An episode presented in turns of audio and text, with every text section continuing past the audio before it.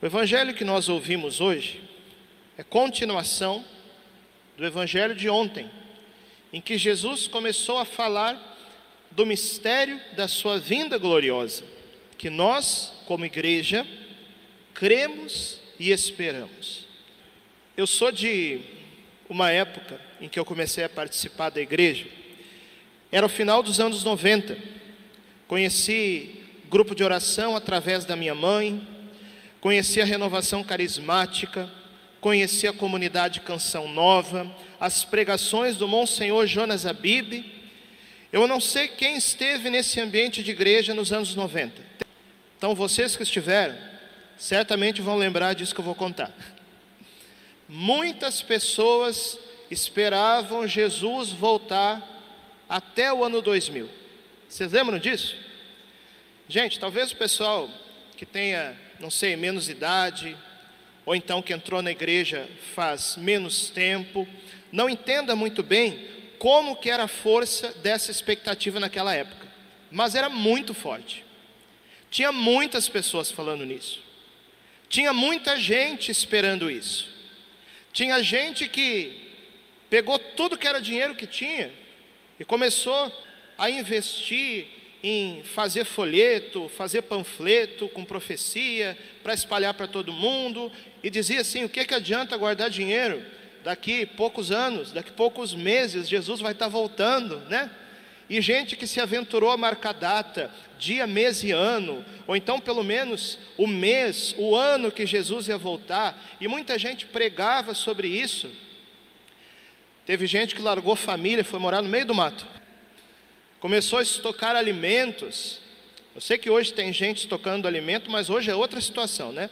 Nós estamos aí numa crise econômica, numa coisa que a gente não sabe para onde vai, tudo bem. Mas, gente, naquela época, essas coisas estão acontecendo hoje, não estavam acontecendo. Tinha muita gente que começou a estocar alimento, foi para o meio do mato, foi fazer não sei o que, acabou que a comida estragou, o século virou, Jesus não veio, tudo continuou do mesmo jeito, e o que que muitas dessas pessoas fizeram? Largaram tudo largaram a igreja. E muitos voltaram a viver num mundão pior do que aqueles que viviam antes. Por quê?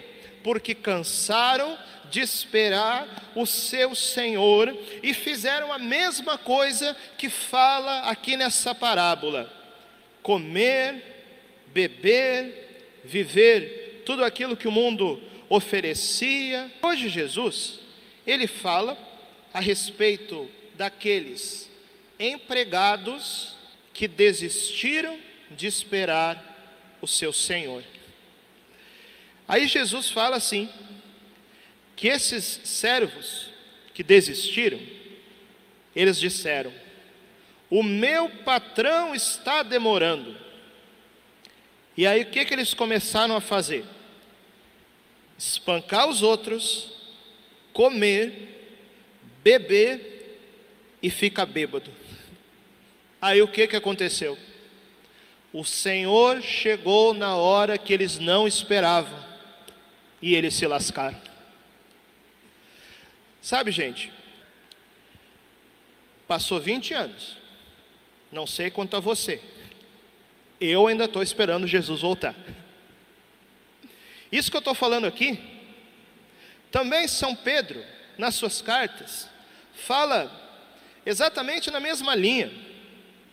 Quando ele diz assim, estava escrevendo aqui para aquele ambiente da igreja primitiva, que começava naquele tempo, né? E aí Pedro falava assim, está no segunda carta de Pedro, capítulo 3, versículo 8.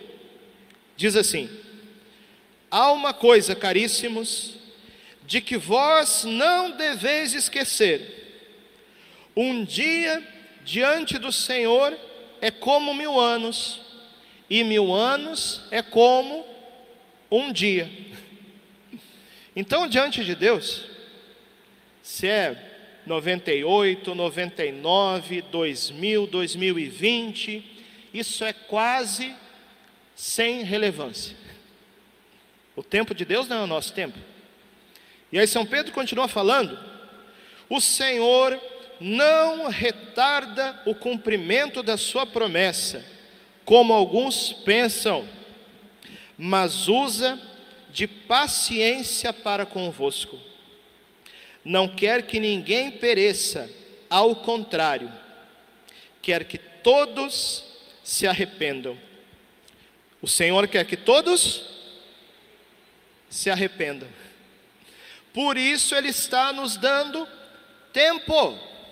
O Senhor não está tardando o cumprimento da promessa, o Senhor não está tardando o cumprimento das profecias. Inclusive, há relatos que o próprio Papa São João Paulo II, ele, em uma certa ocasião, né, o Papa da Misericórdia, o Papa que canonizou Santa Faustina Kowalska, que estamos celebrando aqui também em honra dela, essa missa da misericórdia, o Papa São João Paulo II pediu para Deus mais tempo, para que a gente possa evangelizar o mundo, para que mais pessoas se convertam, para que mais pessoas se salvem, essa promessa vale para nós, essa expectativa vale para nós, mas vale também para pessoas da sua família que talvez não estejam vivendo em Deus. Talvez o seu marido não esteja vivendo em Deus, talvez a sua esposa não esteja vivendo em Deus,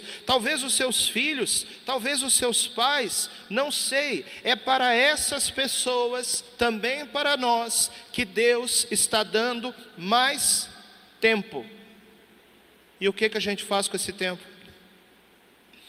Ao invés de agradecer e rezar por esse tempo de graça, às vezes a gente reclama, né? Pensa que está demorando e corre o risco de acabar desistindo de esperar o Senhor voltar. Aquilo que nós vivemos hoje é a mesma coisa que a igreja vivia na época de São Pedro, porque tinha muitas pessoas que interpretavam que o Senhor voltaria naquela geração. Por causa daquele versículo que Jesus falou, né? Não passará esta geração sem que aconteçam essas coisas. Mas esta geração não era aquela geração, mas era a geração que veria os sinais da vinda de Jesus. Não desistamos de esperar o Senhor. Não sejamos como esses maus empregados que voltaram a viver para o mundo, mas que nós sejamos a noiva preparada, enfeitada, vestida com as boas obras da graça de Deus, das virtudes, da santidade porque o Senhor, Ele nos dá tempo, mas Ele não tardará a cumprir a sua promessa.